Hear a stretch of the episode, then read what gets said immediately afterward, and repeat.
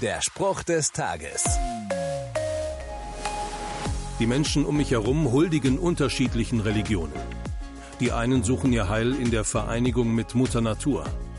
Viele glauben an den Wohlstand, Macht, die Befriedigung ihrer sexuellen Triebe und wieder andere sind wissenschaftsgläubig. Jeder pflegt seine eigenen Vorstellungen. Und was sagt Gott, der Erfinder und Erhalter des Lebens? Der lässt durch Jesus ausrichten, ich zitiere, du sollst anbeten den Herrn, deinen Gott, und ihm allein dienen. Damit ich nicht missverstanden werde, Natur, Wohlstand und Wissenschaft sind allesamt gut. Aber wenn es darum geht, einem die Ehre zukommen zu lassen und ihm zu dienen, dann Gott allein und niemandem sonst. Der Spruch des Tages steht in der Bibel. Bibellesen auf bibleserver.com.